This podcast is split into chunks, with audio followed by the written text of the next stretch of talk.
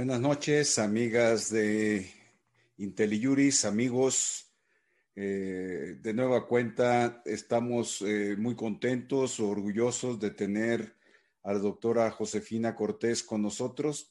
Es una gran amiga de esta plataforma, ha participado en diversos foros, es un referente en el mundo jurídico eh, mexicano de Latinoamérica eh, tiene una participación activa en foros profesionales, en foros académicos.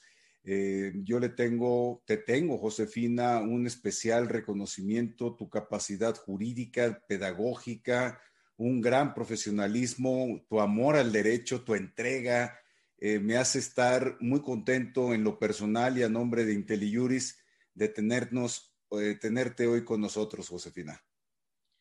Muchas gracias, Luis Manuel. Para mí, la verdad es que siempre es un gusto regresar a esta plataforma, poder acompañarlos en este foro, tener la ocasión de construir conocimiento juntos. Me parece que eso es lo que al final nos convoca a todos los que estamos hoy presentes, no solamente en el rol de moderador, anfitrión o panelista, sino sin duda alguna toda la audiencia que nos acompaña. Muchas gracias. Pues bien, Josefina, eh, entramos a un tema del que tú eres eh, una de las eh, máximas eh, exponentes, especialistas, un tema complejo. Eh, realmente el interés que tenemos aquí en IntelliJuris es tratar de entender la gran madeja que se ha armado en los últimos 10, 12 meses en México con el llamado decreto NALE, la sentencia de la segunda sala de la Suprema Corte de Justicia respecto de este decreto NALE, las reformas legales eh, sacadas de manera precipitada, con señalamientos de que viola el tratado de, eh, comercial con Estados Unidos y Canadá. Eh, la verdad, yo quise echarme un clavado a todo el material y bueno, hablo desde mi experiencia, me sentí como el primer día que estaba en la universidad y abrí la ley del impuesto sobre la renta y no había manera de entenderle si no era con un, una guía, alguien que, eh, que, me explicara. Y pues, qué mejor que tú, eh, Josefina, que nos digas, mm, empezamos, ¿cómo, ¿cómo, llegamos aquí en los últimos ocho o diez meses? ¿Qué ha pasado? ¿Qué sucedió, Josefina?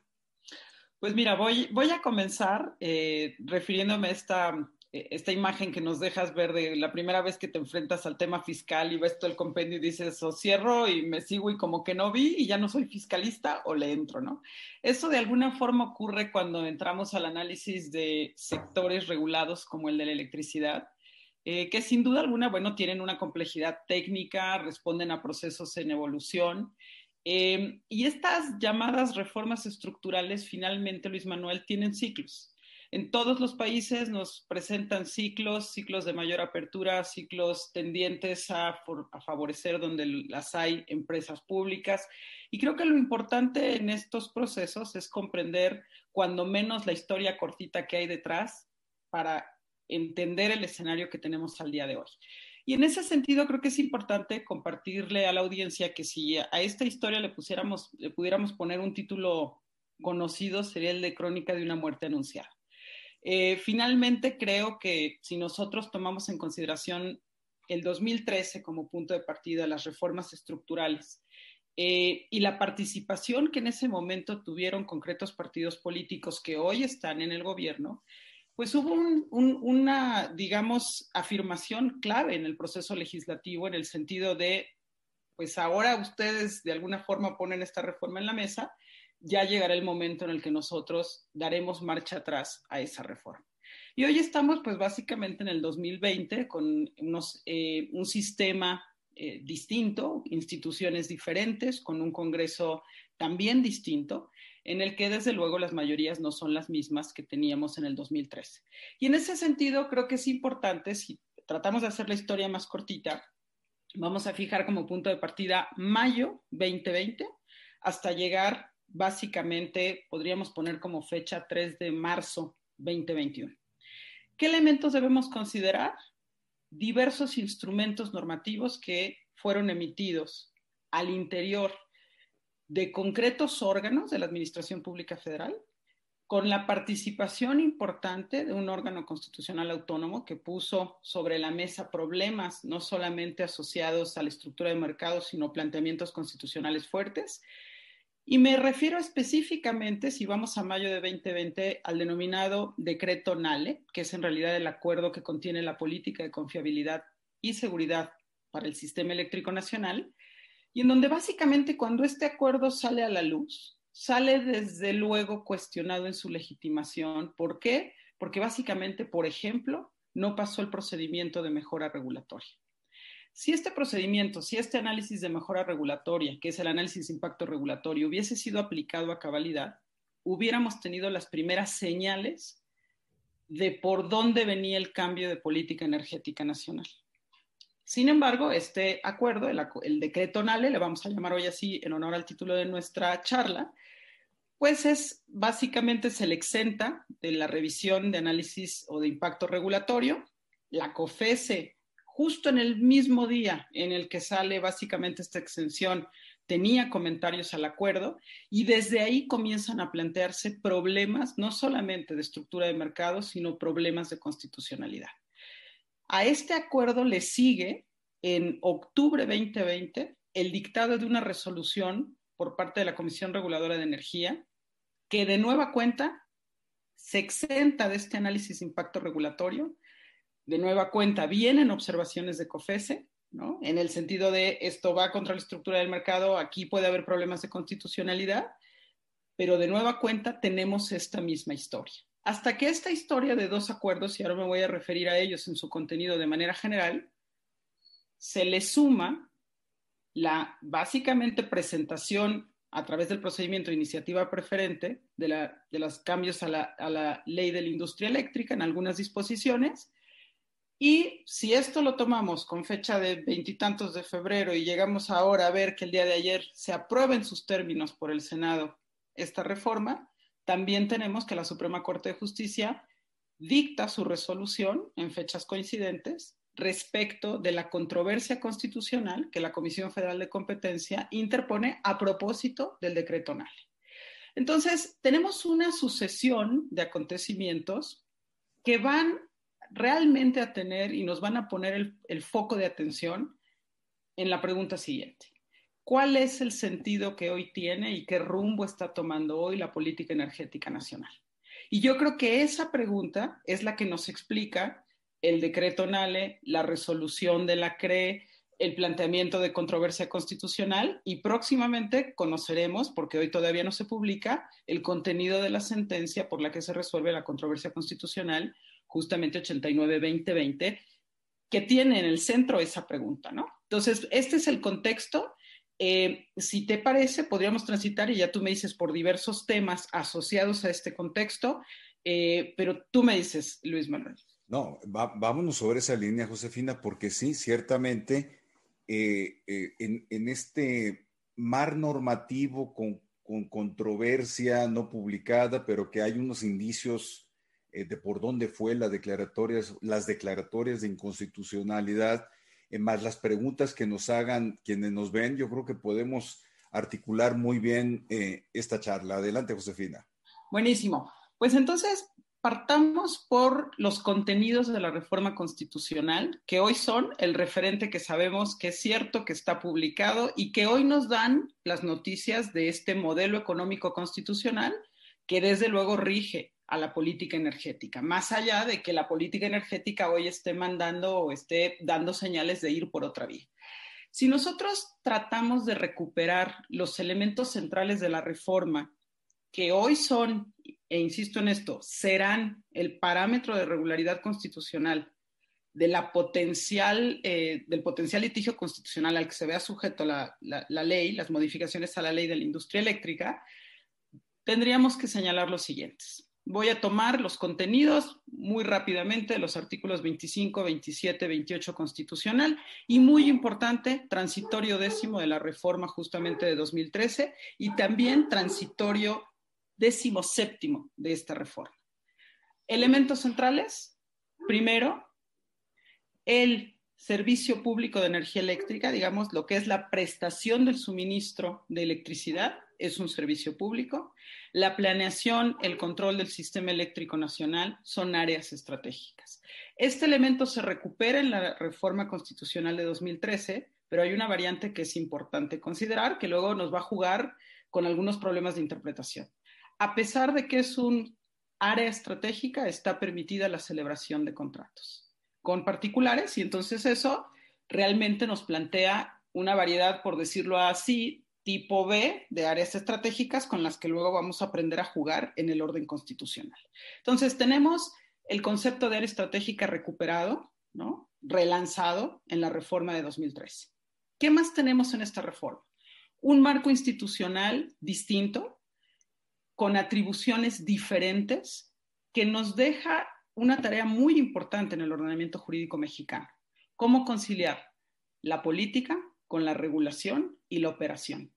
¿Cómo concilio la operación de CENER con la regulación de la CRE, con las reglas técnicas de operación del SENACE y cómo juega este marco institucional de frente a una estructura de mercado que está, y aquí voy a subrayar esto, diría yo, ligeramente dibujada en el orden constitucional. ¿Por qué digo ligeramente dibujada? Porque si tenemos en la base área estratégica, planeación, rectoría económica del Estado, que son instrumentos que, que están presentes en el orden constitucional, y no encuentro como tal desde la norma constitucional la referencia a un mercado eléctrico mayorista, no encuentro desde la norma constitucional la referencia a despacho por orden o mérito, la palabra clave, pues voy a tener que hacer interpretación para justamente llegar a entender que cuando el constituyente mandata a la CENER, a los órganos reguladores, a contribuir y a dirigir la política energética con clave de efectividad, eficiencia, seguridad, está pensando nuestro constituyente en un mercado, necesariamente. Para esto nos sirve y es extraordinariamente importante meter en esta primera, digamos, base constitucional al 28 constitucional, ¿no?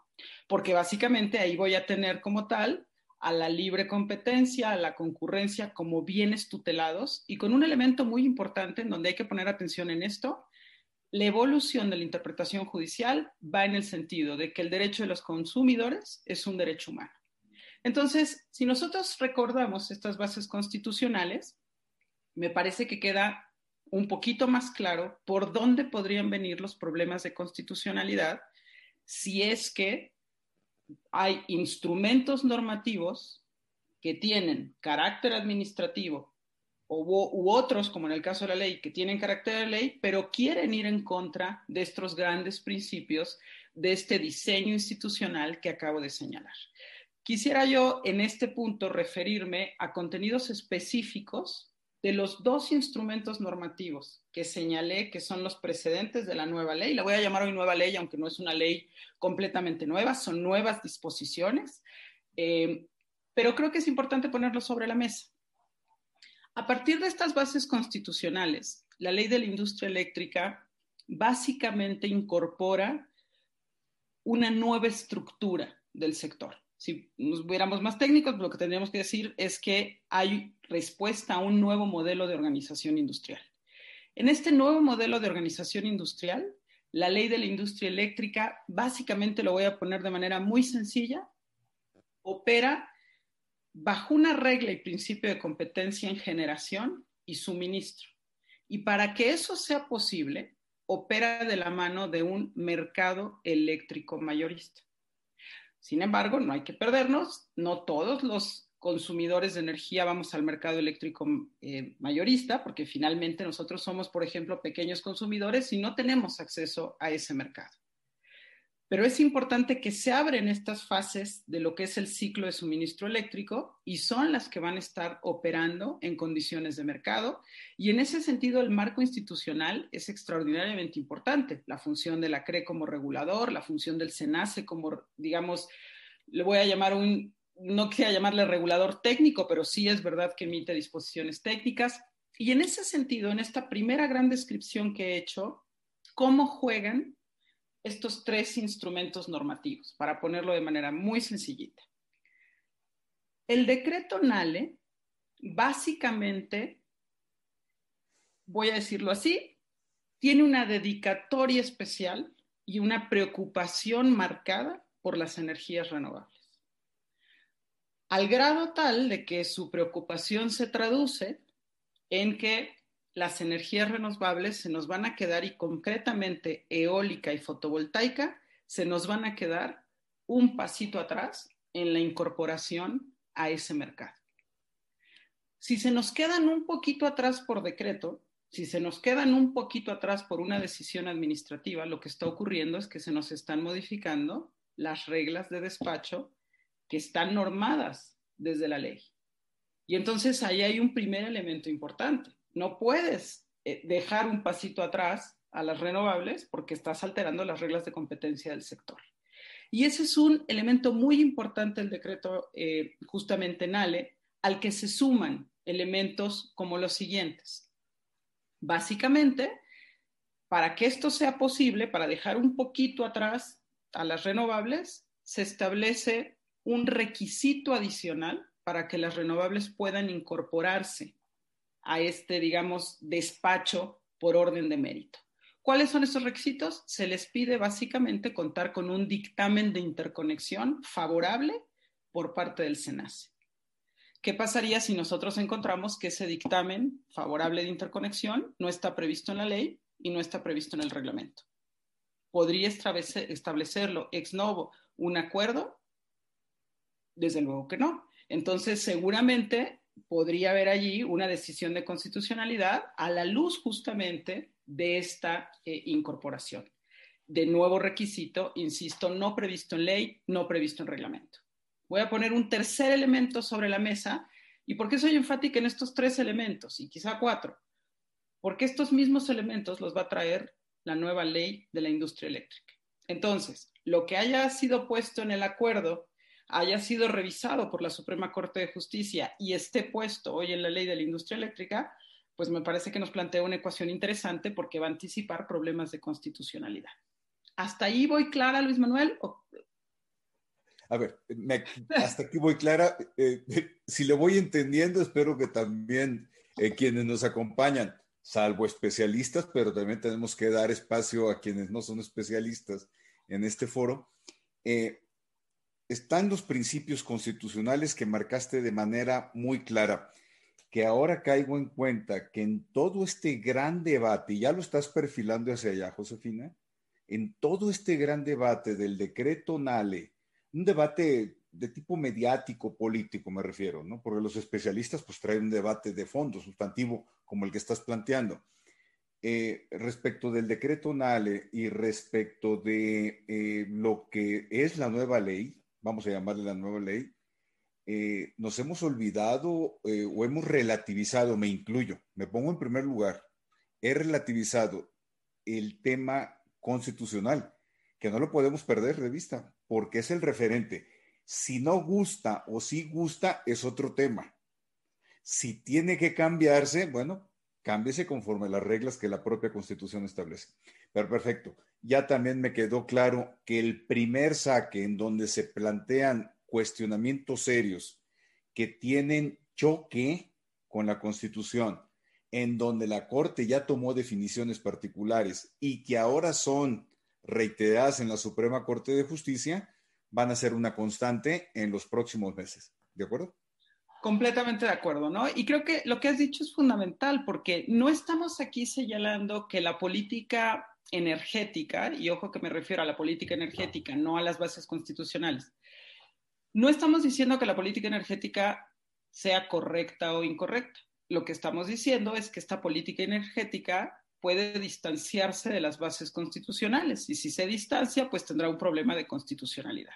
Entonces, el acuerdo o decreto NALE nos da un primer saque que básicamente, escuchando el foro anterior para justamente venir a esta conferencia y no reiterar, pero voy a usar una frase que utilizaron mis colegas Lujambio y, Grunstein, ¿no? Decían, a ver, en realidad si le pudiéramos poner al decreto NALE un sello sería el que va contra renovables, ¿no? Entonces, y yo creo que sí, porque toma un poco el foco de las renovables y yo no sé si va en contra de las renovables, pero lo cierto es que sobre ellas genera reglas distintas en el despacho, genera un elemento que es muy controversial y que básicamente es, yo diría, uno de los pecados capitales en materia de competencia económica, que tiene que ver con el hecho de no generar cuestiones discriminatorias, situaciones discriminatorias cuando se accede a las redes.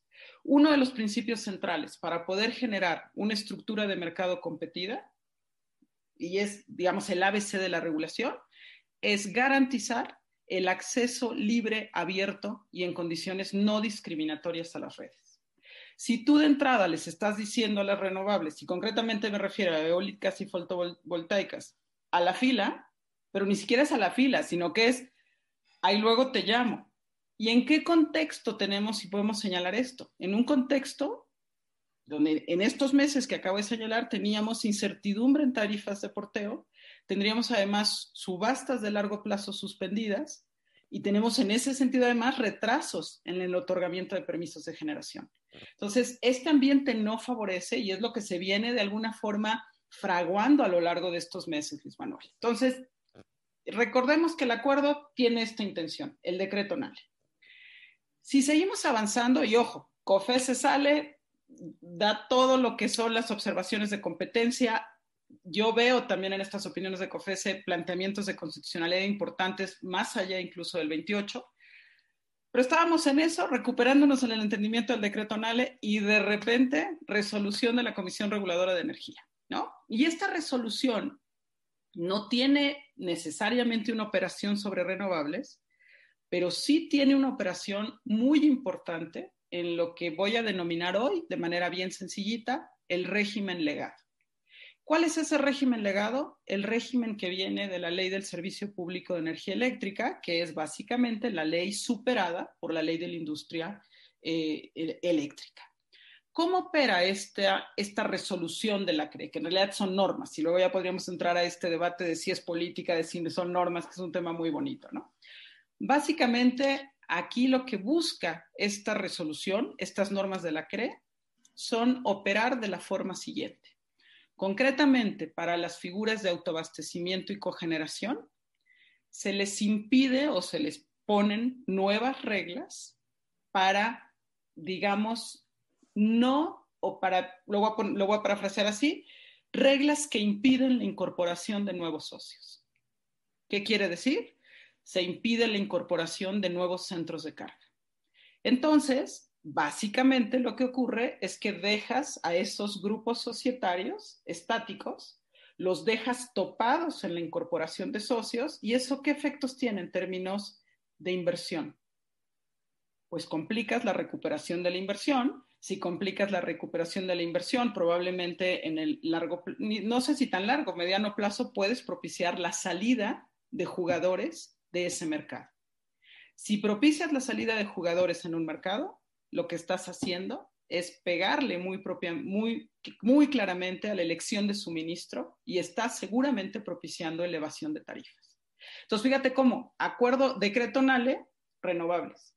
Resolución de la CRE, concretamente autoabastecimiento, cogeneración. Y lo mismo, exención de mejora regulatoria, opinión de Comisión Federal de Competencia y, ojo, múltiples litigios. No hemos señalado lo que está ocurriendo en la base, que son litigios, litigios que en este momento los colegiados ya tienen que estar acumulando.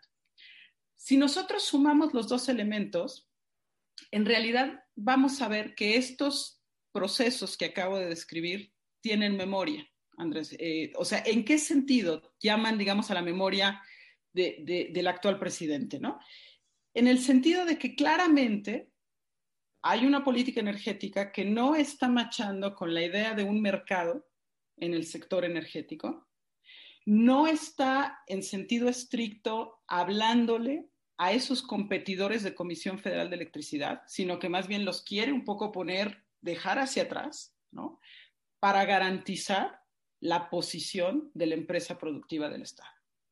Y en ese sentido, estos dos instrumentos, por una vía, por dejar un poquito atrás a las renovables, por dejar un poquito atrás en esta posibilidad y dinamismo que hay en cogeneración y autoabastecimiento, pues voy abriéndole un espacio a un viejo competidor. Y abrirle un espacio a un viejo competidor saltándose las reglas de despacho, complicando el acceso abierto y no discriminatorio a las redes, claramente nos presenta problemas, digamos, que en competencia económica calificarían claramente, digamos, como prácticas monopólicas, ¿no?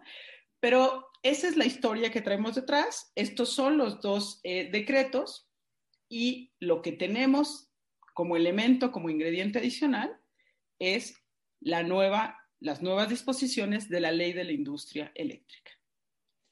y ahí nos detenemos. Adelante. Déjame entender bien lo que hizo la resolución de la CRE porque, perdón, pero mm, lo explicaste muy técnico, pero veo como el movimiento sofisticado, pero altamente efectivo por parte de la CRE.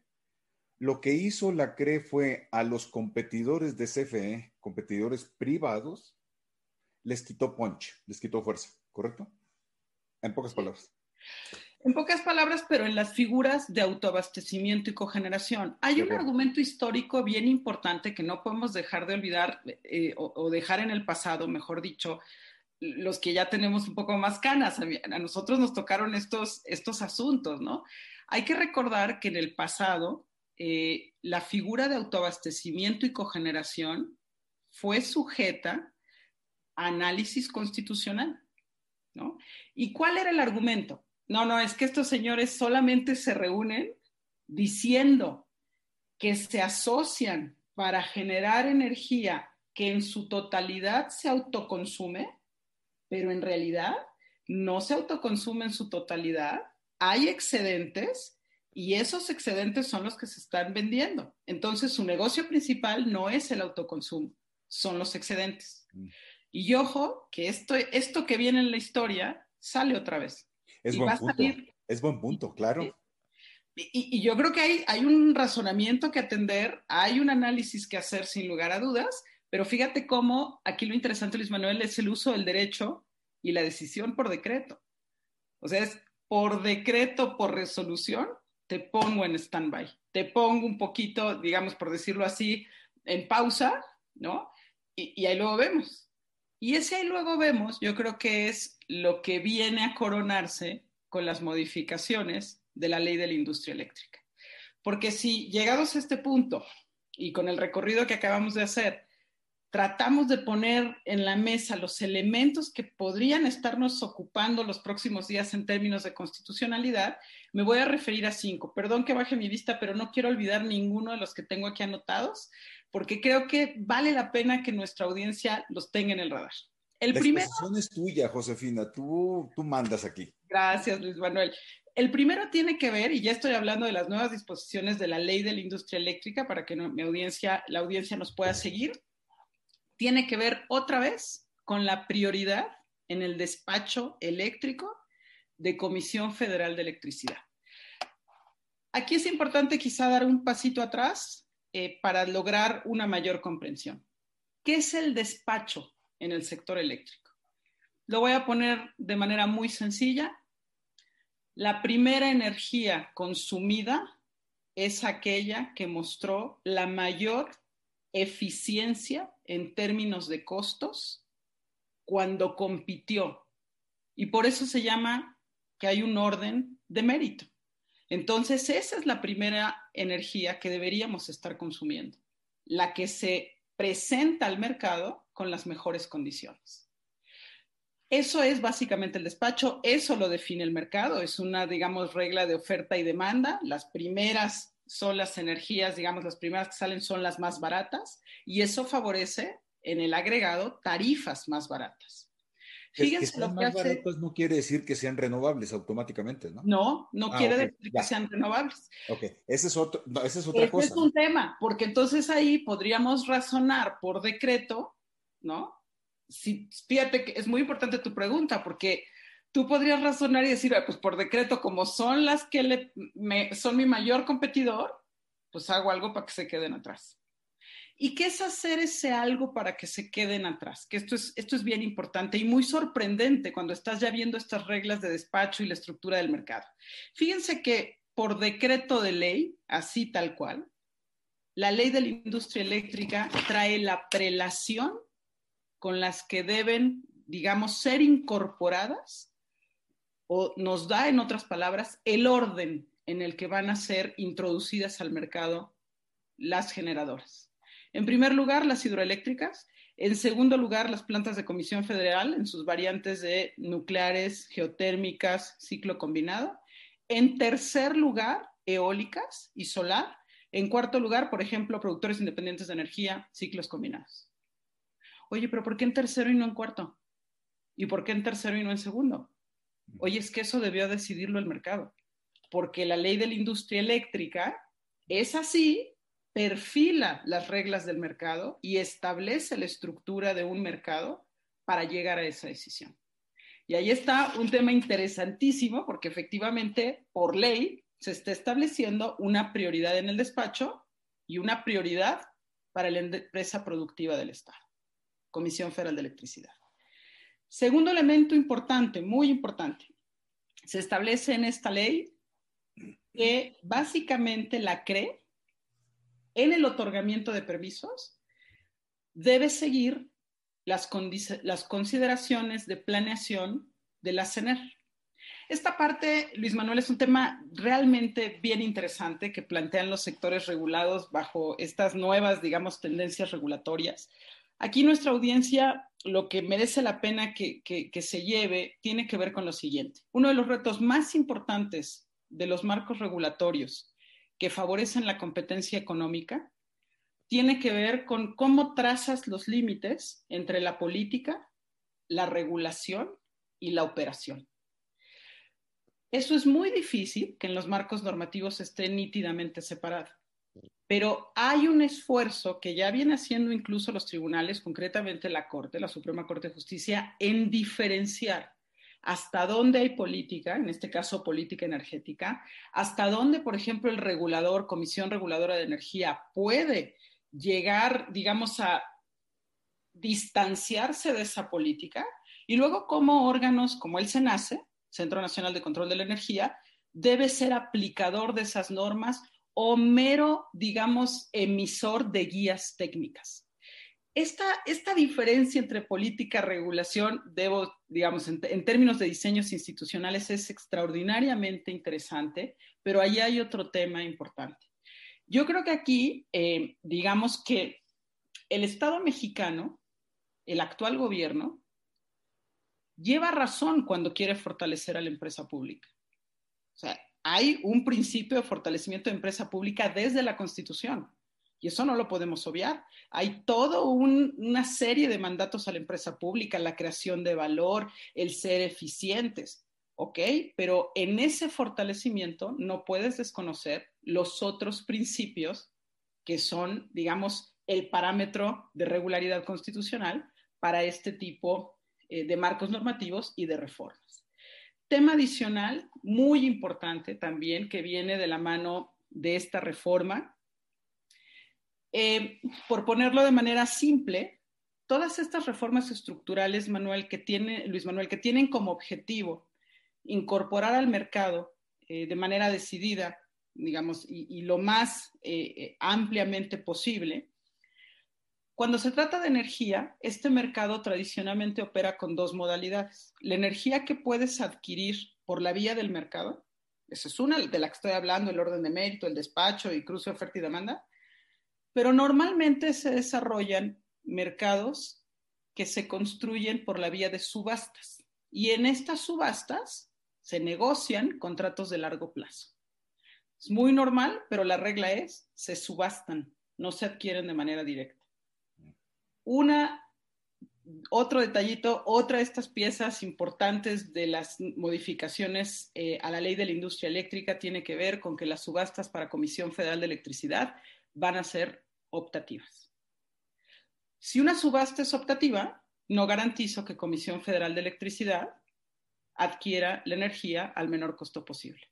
En ese sentido, si hago potestativo de alguna forma la competencia, tengo también un problema de inconstitucionalidad, porque además, como les decía hace un momento, el derecho del consumidor ya está reconocido como un derecho eh, humano. Vamos a entrar a la parte, al quinto elemento, que yo creo que se nos va a resultar a todos en la audiencia muy familiar, ¿no? Y que va y que tiene que ver claramente con esto que les venía anticipando de la resolución de la CRE. esta resolución que voltea a ver al autoabastecimiento, a la cogeneración y les dice, ya no más, ya no puedes adicionar nuevos socios, ya no puedes adicionar centros de carga. Y eso se recoge de manera muy importante en la nueva ley de la industria eléctrica bajo una operación, lo voy a poner en estos términos, claramente retroactiva frente a esos permisos, frente a ese régimen legado que viene de la ley de servicio público de energía eléctrica. Por ponerlo muy sencillo, la ley de servicio público de energía eléctrica, en los términos de la ley de la industria eléctrica, es rescatada para no generar, particularmente en términos de contratos, un problema de retroactividad en perjuicio. Y no solamente es rescatada, sino que como toda reforma estructural en este tipo de sectores, establece algo que se llama un régimen de transición a la competencia. Lo voy a poner muy sencillo, es simplemente generar la posibilidad de que agentes que operaban bajo la ley anterior puedan aterrizar en el digamos, régimen jurídico que establece la ley de la industria eléctrica. Para lograr ese aterrizaje se establecen principios de armonización de legislaciones. Lo que hace hoy en esta nueva propuesta, y lo voy a decir así tal cual, la CRE queda habilitada para revocar todos aquellos permisos que operen en fraude a la ley. Por eso mencioné el antecedente, este viejito que tenemos de las empresas que en su objeto principal en realidad no solo consumían, sino que vendían sus excedentes. Eso está en la memoria.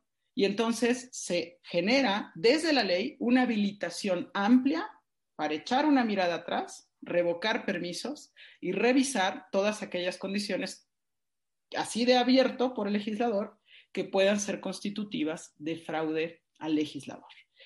Este es el primer mapa. Estamos con 7.35 y quiero ver cómo va eh, el anfitrión y cómo van la audiencia para no seguir agregando elementos que compliquen y si puedo ser, aclarar cualquier duda adelante. ¿Cómo vamos, Luis Manuel? No, eh, va fenomenal. Eh, ahora, de todo lo que he leído en los últimos meses, sí se me acomodan las piezas. Bueno, hago memoria de los tiempos en que yo tuve conocimiento, estudié aquella vieja ley del servicio, servicio público de energía eléctrica y qué eh, sucedió en ese régimen de transición, el aterrizaje. Lo que no había captado bien es esa amplísima facultad discrecional, que por amplísima y ser discrecional eh, es fuente de potenciales arbitrariedades en perjuicio de quienes han venido operando con contratos válidos y vigentes en ciertas condiciones que siempre han estado cuestionadas, que fíjate cómo aquí nos, eh, eh, nos hacen una pregunta, Richard Calderón. Me queda claro que la nueva ley eh, va en contra de las bases constitucionales. La pregunta que te hacen es si desde el punto de vista técnico, Josefina, técnico eléctrico, la ley atiende al interés público, como lo dice en este caso el presidente de la República, pero bueno, ya hablando de documentos, eh, la exposición de motivos, los dictámenes en el Congreso, ¿cómo ves tú ese tema? yo creo que es una magnífica pregunta em, que la voy, a, la voy a contestar de esta forma. Cuando se revisa la exposición de motivos de estas modificaciones a la ley de la industria eléctrica, hay tres objetivos prioritarios donde ninguno de los que estamos aquí presentes podría decir, ah, no, yo creo que ese objetivo no debieron ponerlo en la mesa. Ese objetivo tiene que ver con garantizar la seguridad del sistema eléctrico nacional. Este objetivo también, o el siguiente objetivo, se refiere al fortalecimiento de Comisión Federal de Electricidad. Y también se señala incluso lograr tener tarifas, mejores tarifas en el sector eléctrico mexicano. Ninguno de los tres objetivos tendrían reparo alguno. La pregunta es, me encanta, el objetivo está claro, dime la estrategia para llegar a ese objetivo. Y hoy por hoy, esa estrategia, si revisamos reformas estructurales en el mundo, reformas estructurales comparadas de los años 90, por ejemplo, y la evolución que han tenido al día de hoy, no, no creo equivocarme, digamos, sin perjuicio de que haya quien no coincida con este criterio, en que gran parte de la reestructuración de esos sectores viene de la mano del mercado. Y en ese sentido, ¿qué es lo que estamos logrando al incorporar el mercado en ciertos sectores estratégicos? Cuando menos dos cosas que son centrales. La primera, que si estamos con un Estado que tiene comprometidos sus recursos públicos, dejamos que esos recursos vayan a donde verdaderamente se necesitan. Porque de lo contrario, voy a tener a un Estado que está tratando de cubrir todos y cada uno de los sectores productivos, a pesar de que lo haga con serias ineficiencias. Y ese planteamiento es un mandato constitucional. Hoy, si nosotros recordamos estas bases constitucionales 25, 26, 27, 28, tenemos un Estado basado en la Rectoría Económica del Estado, sí, pero también en la economía mixta. Y tendríamos que irnos a los 82, 83 para recordar la exposición de motivos de De la Madrid cuando dice, no es sostenible pensar que un Estado puede hacer todo, necesito la colaboración del sector público, social y privado. Entonces, hoy es muy difícil creer, sostener que solo la empresa pública va a hacerle frente a este reto. Todas las reformas estructurales que operan en estos sectores incorporan a todas las fuerzas productivas. Es verdad, si falla la regulación, si no tenemos salvaguardas importantes, también hay excesos del mercado, sin duda. Y por eso necesitamos marcos regulatorios fuertes, instituciones muy fuertes, un órgano de competencia que se plante cuando tenga que plantarse, por la vía, por ejemplo, de controversias constitucionales, y eso es básicamente lo que nos va a dar la respuesta a nuestro participante de la audiencia en el sentido de si de veras, de veras la ley cumple con su objetivo, cumple con el mandato de interés público. Algo que no podemos olvidar en este momento, y, creo que también es un elemento muy importante que se me había olvidado decir, tiene que ver con lo siguiente. Hay un planteamiento en el que, de la mano de esta ley y los otros instrumentos que acabo de señalar, pareciera que entran en competencia y, me gusta la redundancia, la competencia, la confiabilidad, la seguridad, la sustentabilidad. Lo bonito es que todos estos principios que acabo de señalar tienen reconocimiento constitucional. Y todos sabemos que si esos principios tienen reconocimiento constitucional, no hay jerarquía que valga entre normas constitucionales y estamos obligados a una armonización de esos principios. Entonces, mientras no haya reforma constitucional, tenemos reglas asociadas a eficiencia, reglas de sustentabilidad, reglas de competencia y sí, empresa productiva del Estado, soberanía nacional, diversificación de la matriz energética. Entonces, tenemos que conciliar todos estos principios.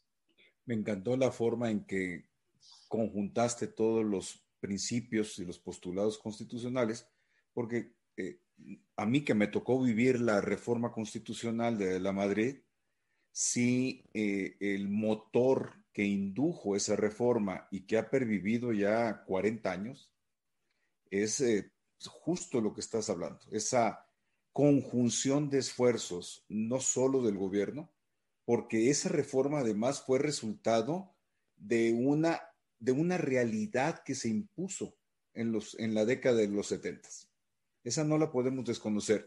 Eh, pero vamos a tener que contestar preguntas, Josefina, que es para lo que invitamos a los, a los, a los espectadores, a la audiencia. Este, Luis, Luis Fernández Tobar, un, gran abogado, el, el, en autoconsumo, el problema de incluir nuevos jugadores a los contratos anteriores, incluso de la reforma de 2013, era que abusaban de tarifas de porteo, lo que estabas hablando que son por abajo del valor del mercado. Entonces simplemente había nuevos socios para aprovechar esa tarifa que realmente es un costo para la CFE. Es una muy buena pregunta. Bueno, para mí que desconozco la materia, pero me parece muy, muy pertinente. Por eso te la, te la formulo, Josefina. No, y, me, parece que, hay razón en el comentario. Esto es, por eso cuando les decía que estos sectores tienen memoria y, y digamos, van en evolución, lo que estamos haciendo es revisitar los viejos problemas que tenemos no resueltos desde la legislación anterior. Y, aquí me gustaría dar un pasito atrás de contexto y me refiero luego al tema de porteo y a las condiciones en las que finalmente operaron en su primera vuelta cogeneración y autoabastecimiento. Recordemos que la ley de servicio público de energía eléctrica, estoy en los años 92-93 para que nuestra audiencia eh, se ubique, en realidad, se ubique temporalmente, en realidad es resultado esta reforma de una muy fuerte negociación frente a una potencial apertura del, del sector eléctrico. La vía que se encontró para que pudiera incorporarse participación privada fue la negación del servicio público. Esto es, en lugar de generar un espacio, todo esto, ojo, sin reforma constitucional y todo por la vía de la ley. Entonces, ¿qué hace el legislador? Dice, bueno, si yo volteo a ver a la Constitución y me doy cuenta que el servicio público eléctrico, ya no el suministro, sino que el servicio público y la electricidad en general, en los términos del 27 y 28 de esos años, son área estratégica y en consecuencia no operan los particulares, pues lo que yo voy a hacer como legislador para permitir esa participación es decir que hay ciertas figuras que no son servicio público. Y al no ser servicio público, pues les puedo generar un régimen ad hoc. Y eso es lo que se hizo, generar un régimen ad hoc en autoabastecimiento, cogeneración, pequeña producción, productores independientes, importación, exportación. Esas figuras realmente, digamos que dieron su máximo posible, su máximo posible hasta antes de la reforma. Pero sí hay que reconocer varias cosas a propósito de esas figuras. Primero, para que hubiera autoabastecimiento cogeneración y productores independientes de energía, debíamos llamarlos con contratos y con muy buenos contratos. Esa es la regla de todas las aperturas cuando se abre por primera vez un sector. Debes garantizar condiciones atractivas de inversión. Claro que hasta dónde está el límite, y nos lo plantea aquí nuestro compañero en la audiencia. Oye, hay que ver las tarifas, y no solo las tarifas, compañero, el número de años soportados en esos permisos, el número de años en los que no necesariamente compitieron por nada. Y ese es efectivamente el riesgo de no cuidar la evolución de la regulación a lo largo de los años. Hace un momento decía, es cierto, hay excesos en el mercado y por eso el marco institucional es muy importante, las atribuciones de Comisión Federal de Competencia, pero aquí hay algo bien importante, las atribuciones hoy de la Comisión Nacional de Mejora Regulatoria. Muchos de los temas, y lo voy a poner en estos términos y con esto me callo para escuchar más preguntas, muchos de los temas y planteamientos que dejamos llegar a la Corte de la mano de esta controversia constitucional, si nuestras instituciones regulatorias funcionaran al 100, hubieran adquirido una dimensión mucho más técnica que litigiosa. Muchos de estos planteamientos de, oye, pero de veras, de veras las renovables tienen este nivel de intermitencia como para que las quieras sacar. De veras, de veras el porteo tiene este comportamiento. Si no logramos que nuestras instituciones regulatorias operen en coordinación y en ejercicio verdaderamente técnico de sus atribuciones, libres de captura regulatoria y de influencia política, digo, tanto como sea posible, subrayo, ¿no? Es muy difícil que entremos a un escenario de revisión de regulaciones, ¿no? Entonces, pero coincido con nuestro, nuestro este, compañero de audiencia. Y está interesantísimo porque además el litigio no está diseñado para solucionar problemas técnicos, para eso están los órganos reguladores. El litigio se tiene que ejercer, ciertamente, ¿no? Cuando hay temas de inconstitucionalidad, eh, diferendos sustantivos, pero bueno, no, yo tampoco quiero hablar para no, no perderme aquí Oye, oye eh, Josefina, una pregunta interesante de incidencia, incidental, pero muy interesante, de Raúl Carrera Pliego. Estas reformas legales, se refiere a la nueva ley, por supuesto, ¿afectan o afectarán a aquellos que han optado por la instalación de celdas solares en servicio eléctrico domiciliario? Pues, a ver, eh, qué bueno que me recuerdan este tema. Es otro de los, de los y, ya me acordé, eran cinco puntos y creo que les dije cuatro, y, lo de los certificados de energías limpias eh, también es un tema adicional. A ver, a nivel de usuario que ha optado por poner paneles solares, no veo en este momento una afectación directa. Ojo, en el diagnóstico que hace Comisión Federal de Electricidad, en el diagnóstico que hace Comisión Federal de Competencia, siempre va a haber una contraposición y la pregunta de hasta dónde se daña el consumidor final. Pero ojo, es aquel consumidor final particularmente que opera con un suministrador directo, teniendo a Comisión Federal de Electricidad suministro básico. Quien está operando ya con paneles solares tiene de alguna forma una salida y esa afectación, digamos, algún incremento en la tarifa, pues a lo mejor algún incremento o disminución en el reconocimiento de la energía que puede aportar, a lo mejor, pero no le veo ahí una, una afectación directa. Yo sí veo afectaciones importantes.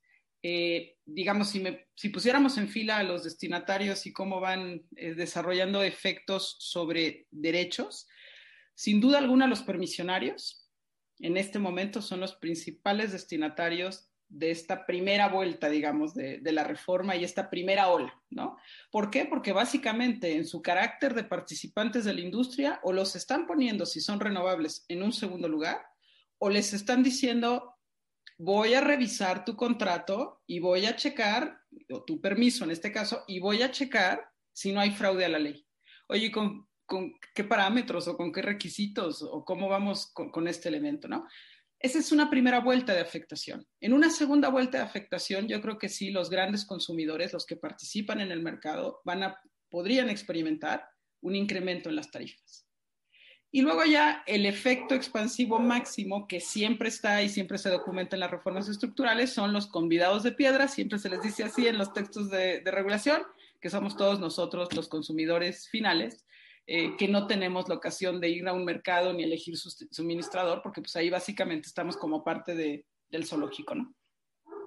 Eh, Carlos Suárez, una pregunta eh, importante. ¿Cómo se verifica el fraude por los excedentes y si eso tiene que ver con el tema del combustóleo? Es una eh, aquí yo me pregunto dónde quedó el combustóleo, ¿no? Ah, yo creo que aquí hay dos preguntas en una, este, y voy a ver si las puedo tomar por allí, y con todo gusto, si no, me reviran la pregunta, por favor. A ver, el tema del combustóleo. Eh, y lo mencionaban de alguna forma en nuestra sesión anterior con, con Grunstein, con Miriam eh, y Lujambio y el, y el profe Roldán. Yo creo que lo que ocurre desde una perspectiva de política energética es lo voy a poner en estos términos, es que tienes la tentación de cazar en el zoológico. Imagínense cazar en el zoológico lo entretenido que puede ser, ¿no? O sea, cazar en el zoológico, pues tienes ahí cautivos a los animales, no hay como gran gracia. Bueno, si uso esa misma eh, frase para decir, ok, ¿quién es el mayor productor de combustóleo de este país? Pues petróleos mexicanos. Entonces, si yo puedo utilizar, y además hay excedentes, ¿no? Si yo puedo utilizar ese combustóleo y lo puedo convertir en electricidad, todos los incentivos van a estar dados a, pues, hacer un cruce. Aprovecho el combustóleo de petróleos mexicanos, lo meto a electricidad y entonces genero un círculo virtuoso. Sí, ¿cuál es el problema? Que por decreto te está saltando las reglas de incorporación al mercado bajo un criterio de eficiencia. Y entonces estás orientando la demanda para que sea Comisión Federal de Electricidad quien satisfaga esa demanda.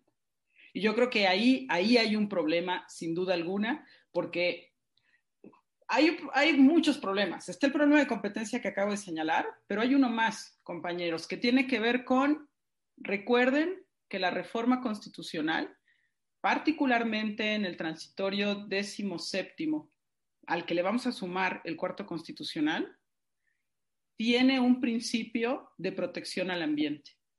En este transitorio se establece claramente, y lo voy a poner, voy a revisar incluso aquí mismo, la obligación de incorporar energías limpias. Entonces, ¿dónde queda este parámetro de constitucionalidad que se asocia a la sustentabilidad a la reducción de emisiones contaminantes y luego podríamos seguir el caminito con tratados internacionales, ¿no? E incluso antes de tratados internacionales, si yo reviso compromisos que están en la ley de transición energética, básicamente estaría yo desconociendo esas reglas, ¿no? Entonces, no solo es el mercado, es también un tema de sustentabilidad y seguramente esto estará detectado en la sentencia de la Suprema Corte. Refiriéndome a la segunda parte, los excedentes. Es una muy buena pregunta porque la primera vez que tuvimos ese planteamiento en la historia nacional fue justamente de la mano del reglamento a la ley del Servicio Público de Energía Eléctrica, creo recordar en su versión original, artículo 136 creo. Eh, y básicamente lo que hacía este artículo era, pues, por decreto otra vez, cuando digo por decreto, no crean que me estoy refiriendo exactamente a la naturaleza jurídica, el sistema de fuentes del decreto. Lo que quiero decir es que por norma se establecieron ciertos porcentajes de adquisición de energía, ¿no? Y en ese sentido, en una reflexión de la Corte asociado a ese conflicto constitucional, la ministra en ese entonces, Sánchez Cordero, hace la pregunta, bueno, es que hasta dónde es autoabastecimiento y hasta dónde ya empieza a ser negocio, ¿no? Y la única reflexión que hay en esa sentencia es, pues sí, pareciera que si están realmente consumiendo el 20% y vendiendo el 80%, eso dejó hace rato de hacer autoabastecimiento. Entonces, yo creo que sí, tenemos un parámetro importante. Uno podría decir, pues 50-50 parece que no nos preocupa, o tal vez sí, pero si llegamos ya a un escenario mayor, eh, creo que sí tendríamos una, una complicación. Eh, hay, hay, muchas preguntas, Josefina, y se nos fue el tiempo, entonces las voy a ir sacando y, y prométeme, prométeme aquí, delante de tantos testigos, que nos vas a aceptar otra invitación porque nos vas a dejar picados nada más. ¿eh? Yo con todo gusto, además, la verdad es que muchas gracias porque lo digo muy claramente, este es un sector eh, que, ha sido un viejo compañero de estudios, entonces con todo gusto siempre revisitarlo y poder intercambiar reflexiones es un gusto, así es que desde luego cuentan conmigo. No, y además se nota que te apasiona el tema, o sea, te apasiona en lo bonito, ¿no? En lo, en el reto de interpretación constitucional, jurídico, la historia que está implicado, los matices políticos, eh, el, debate ideológico que permea, que no lo vamos a tocar aquí porque es un foro jurídico, pero el debate ideológico poderosísimo que, está atrás de todo esto.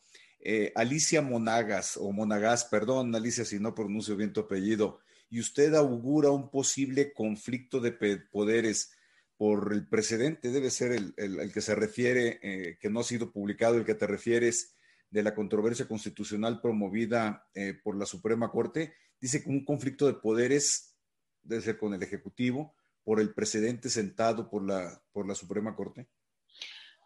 Sí, o sea, a ver, yo creo que esta historia la cortamos eh, en el 3 de marzo, ¿no? Este, que fue ayer, cuando se aprueba ya por el Senado la iniciativa. Pero esta historia va a seguir.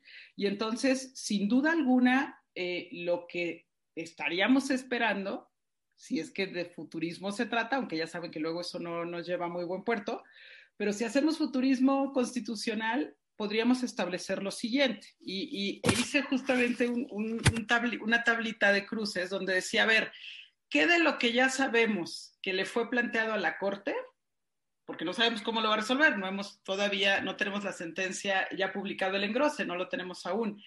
Eh, pero si nosotros tomamos las preguntas, por ejemplo, que Comisión Federal de Competencia plantea básicamente por comunicado público en su página de por qué promueve esta controversia constitucional y tratamos de cruzarlo con los contenidos de la ley, yo creo que hay elementos muy claros que se van a cruzar. Primero, la prioridad en el despacho. Mientras siga poniéndose una regla por norma de en qué lugar va Comisión Federal de Electricidad, ahí hay un problema de constitucionalidad va, hay un problema claro, digamos, va de frente de lleno contra el artículo 28 de la Constitución. Si encontramos también, por ejemplo, que vamos a tener subastas potestativas, a veces sí, a veces no, pues muy interesante, porque el artículo básicamente 130, y aquí corrígeme eh, Luis Manuel, este, sí, sí es el 134 constitucional, todas estas reglas que vienen justamente para adquirir en condiciones de eficacia, eficiencia, transparencia, honradez. Economía y honradez, 134. El, 134, donde fíjense cómo hay una, hay una frase que me encanta y siempre le he querido trabajar en algún litigio que tiene que ver con esto se nos establece que la regla general de adquisición para el Estado es la licitación. Y cuando la licitación no sea el medio idóneo para adquirir bienes y servicios por parte del Estado, es el legislador, escuchemos muy bien, es el legislador quien establece las bases, requisitos y procedimientos, así, bases, requisitos, procedimientos, para exentar. Si yo encuentro una norma que genéricamente dice que las subastas son potestativas, creo que tengo un problema también interesante. Y desde luego vamos a tener todo el tema de retroactividad clarísimo, ¿no? En donde la ley vigente, la ley de la industria eléctrica, salvaguarda al régimen legado derivado de la ley del Servicio Público de Energía Eléctrica. ¿Qué ocurre si la propia ley ahora me dice que la Comisión Reguladora de Energía podría revocar los permisos que operen en fraude de ley y además hay una una especie de mandato a la revisión genérica de estos contratos. Entonces, yo creo que la respuesta, desde mi punto de vista, es sí, y será muy importante los términos en los que quede emitida la sentencia, sus contenidos, los efectos, desde luego, de esta sentencia. Aunque lo que hoy es público, sí está muy entretenido. Déjenme contarles nada más numéricamente. Hice yo mi cuenta y creo que de, sí, creo que aquí lo tenía, fíjense, de de 26 planteamientos de, inconstitucionalidad, 21 se terminan confirmando. Eso les da, digamos, un poco la, sensibilidad del nivel de inconstitucionalidad que detecta la Suprema Corte de Justicia. No quiero llevar todo lo numérico, no soy de esa línea, pero de los datos rápidos que hoy podemos tener, si ustedes consultan la página de la Corte, entran a controversia constitucional 89-2020, pues van a ver ahí todas las inconstitucionalidades, ¿no? Me detengo aquí porque sé que ella está... A ver, a ver, Josefina, sé que en lo jurídico no rige lo numérico, ni, ni da preferencias, ni, ni pronosticas votos, porque pues no, no, no es un juego de azar. Pero lo que estás diciendo es, COFE se planteó 26 conceptos de invalidez. No, en concepto... Ah. No, o 26 argumentos. Exacto. Son 26 argumentos empatados con 26 disposiciones de ese decreto NAL, ¿no? Entonces, de esos, 21 inconstitucionales. O sea, alcanzaron mayoría, de, eh, ah, fue en sala, o sea, alcanzaron mayoría. Ahora, exacto, y en sala, de los cinco ministros, cuatro a favor del proyecto, cuatro por la inconstitucionalidad y una ministra por la constitucionalidad. ¿No? Eso ya lo vemos hoy en lo público yo quisiera creer que la mayoría y el grueso de esos argumentos van a estar centrados en estas reglas que se le ponen a las empresas, digamos, que generan a partir de renovables, eólicas, fotovoltaicas, y ahí va a haber un centro de atención por el tipo de planteamiento y por la opinión de COFESE, ¿no? Ahora, si son controversias constitucionales o son acciones de inconstitucionalidad que van ante ley, van a subir a pleno, ¿correcto? Correcto. Y entonces ahí hay otra historia, porque hoy, hoy sabemos lo que pasa en el seno de cinco ministros, pero ahora llévalo a pleno y por eso es bien importante lo que hay de historias atrás. Este, no, si la verdad es que, la, por decirlo gráficamente, la mesa está servida, está muy interesante, la verdad. Oye, Carlos Suárez dice, fascinado con la ponencia. Josefina, estoy fascinado con la ponencia. Muchas gracias, Carlos. Eh, a ver, Armando Enríquez, ya, ya aquí ya nos van a empezar a, a presionar para cerrar, pero no creo que el director de IntelliJuris se anime a bajarnos el switch. Lo reto. Armando Enríquez, hay dos maneras de afectación directa a los generadores exentos en GD. Híjole. Vía la PML para la modalidad de net billing y venta total, dado el nuevo, modelo del MDA-AU y el cambio en el manual de interconexión para centrales menores a 0.5 MW, que se hará para estar en concordancia con lo establecido en una de las modificaciones de la ley de la LIE, debo entender, de la ley sí. Oye, mira, de lo que alcanzo a entender, porque yo supongo que el MW son los megavatios, entiendo que hay reglas de mercado, pero hay un tema bien importante que y desde luego, si pueden, háganme llegar las preguntas y yo con todo gusto las contesto. Em, hay un tema importante, Luis Manuel, cuando hay un análisis de constitucionalidad. Uno podría pensar que estas modificaciones a la ley de la industria eléctrica, digamos, salvan su constitucionalidad. Y fíjense lo que voy a decir, si yo simplemente reviso y modifico las reglas del mercado eléctrico mayorista. O sea, de estas normas secundarias a las que también se está refiriendo nuestro compañero. El gran tema que aquí está, digamos, metido es que no porque a la ley de la industria eléctrica le acompañe yo ahora estas modificaciones, nuevas reglas para el SENACE, nuevas reglas para el mercado eléctrico mayorista y, y lo adecue a lo que diga la ley, salvo la constitucionalidad. Porque justamente lo que estamos viendo es que el parámetro de constitucionalidad no se ha movido. Y si el parámetro de constitucionalidad nos está justamente metiendo estos ingredientes de competencia económica en el 28, no discriminación, derecho humano de los consumidores, nos está metiendo sustentabilidad, eh, la obligación de contratar energías limpias, reducir gases efecto invernadero por más que modifique esas reglas de carácter técnico, no salvo la constitucionalidad de la ley de la industria eléctrica. Perfecto. Eh, Josefina, la última, la ultimérrima pregunta. Dice, eh, bueno, tienes felicitaciones, conferencia magistral, eh, no sabes, te voy a mandar, te vamos, te, te van a mandar el, el, chat, el archivo para que veas, está impresionante una consulta, independientemente del interés jurídico que tendrían las empresas afectadas en el mercado eléctrico mayorista por el cambio de reglas en el despacho, ¿tendrían los particulares interés para impugnar la reforma ya aprobada y pendiente de publicación? Pensando bajo el argumento de afectación a los derechos de competencia y medio ambiente sano. Es una pregunta retadora. ¿eh?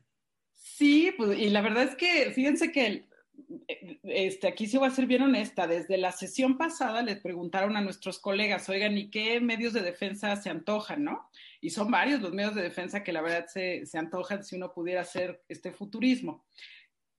Sabemos claramente que si hay temas de retroactividad, el amparo para los permisionarios es una opción. Seguramente con el dictado de la ley y con la minoría que ya lo dijeron ayer, van a ir a acción de inconstitucionalidad. Eso es así, digo, yo creo que eso está presente.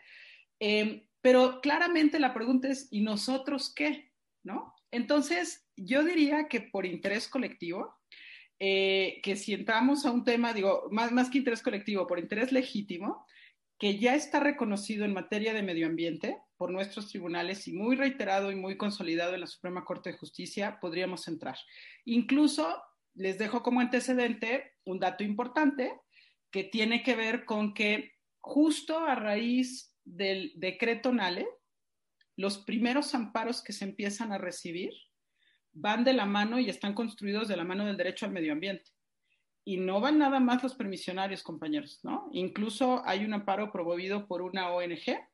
Eh, hay que seguirle la pista porque justamente desde la perspectiva de medio ambiente hay una posibilidad importante para pues impugnar esta reforma.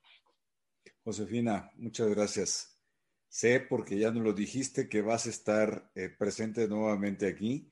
Tenemos todo el tema de, la sentencia de la Suprema Corte, que seguramente se publicará y será un eh, excelente momento para contar contigo y todas las incidencias que esa, esa sentencia respecto del decreto NALE puede tener ya en lo concreto y particular, analíticamente, con la ley, que también ya vamos a tener publicada para ese entonces. Eh, solo una palabra, dos palabras. Primero, extraordinaria conferencia. En verdad, verdaderamente estoy hasta emocionado, Josefina, le entendí, le entendí mucho al tema. Y en la otra, eh, muy agradecido, agradecido en nombre propio de IntelliJuris por, por la generosidad y por el tiempo para prepararme. Consta que preparaste con gran dedicación la conferencia. Y bueno, aquí están los resultados, una exposición pedagógica, puntual, clara, eh, muy, muy en tu estilo que yo conozco de hace muchos años y aplaudo. Muchas gracias, Josefina. Muchas gracias a ustedes, ha sido un placer. eh, de verdad acompañarnos esta, esta tarde y para mí es un regalo en este día poder reflexionar junto con ustedes de la mano de las preguntas de la audiencia, de la mano de tus preguntas, Luis Manuel, y también de Marco que está ahí atrás acompañándonos. Muchas gracias y muy buenas noches a todos. Un abrazo, Josefina, un abrazo a todos. Nos vemos pronto en IntelliJuris de nueva cuenta con la doctora Josefina Cortés. Hasta pronto.